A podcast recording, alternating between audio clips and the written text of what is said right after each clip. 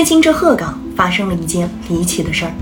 刘女士二零一一年在鹤岗市中心城区购置了一套一百三十平方米的房产，之后便去了外地打工，在外打工十年，终于还清了房贷。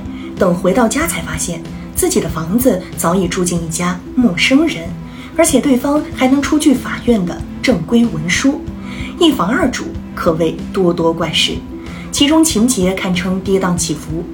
最初，刘女士在二零一一年购了房，但因为开发商有纠纷，房产证没办下来。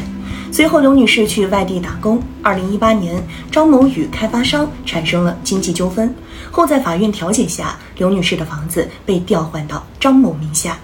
二零一九年，张某又将房子卖给了自己的亲戚王某。这么几经转手之后，如今这套房的债权和物权看着让人眼花缭乱。刘女士想要回房子，似乎已经困难重重。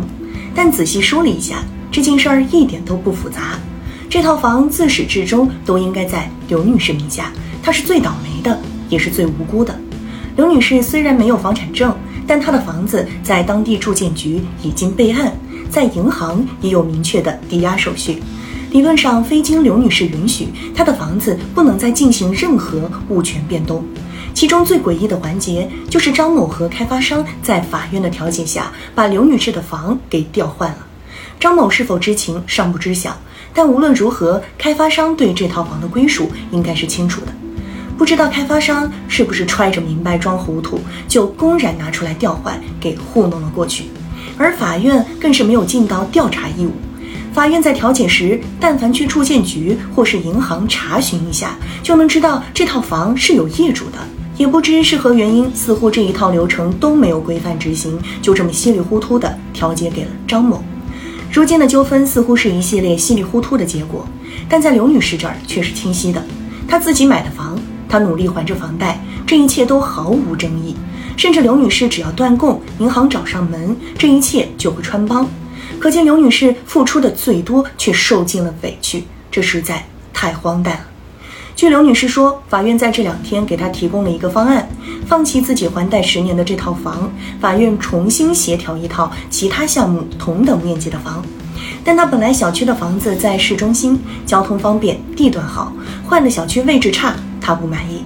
从这个状况看，相关部门似乎还是想把这件事儿给稀里糊涂的给糊弄过去，把过去的各种纠纷和错误一笔勾销，直接以房抵房。但这一次，刘女士不同意，而且也不应该再这样做了。当下最重要的就是依据房屋的真实归属，将其重新返还给刘女士，并查清这过程中是否存在欺诈、隐瞒、失职、渎职现象，追究相关人员的责任，并对当事人进行补偿。只有彻底深究这一长串链条，将责任落实到人，才能起到纠偏震慑的作用，避免类似的荒诞再次上演。相信这起事件的影响也不会局限在当事人之间。对于一般家庭来说，房子就是最重要的私人财产之一。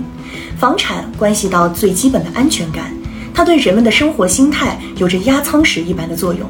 如果这都得不到有效的保障，房产可以神不知鬼不觉地凭空消失。不难想象，这对人们的心态会造成怎样的冲击。鹤岗近些年因为房价较低，成了一个网红城市。当地也有意借这波热度吸引人们在此买房安居，因此这件事儿更应当得到高规格的对待，并做出严肃的处理。如果刘女士保不住自己的房，那么谁不担心类似的事儿不会发生到自己头上呢？从这个层面说，刘女士这套房的最终归属如何，其实也关系到人们对一个地方治理生态的观感与信心。当地有必要给社会一个明确的说法。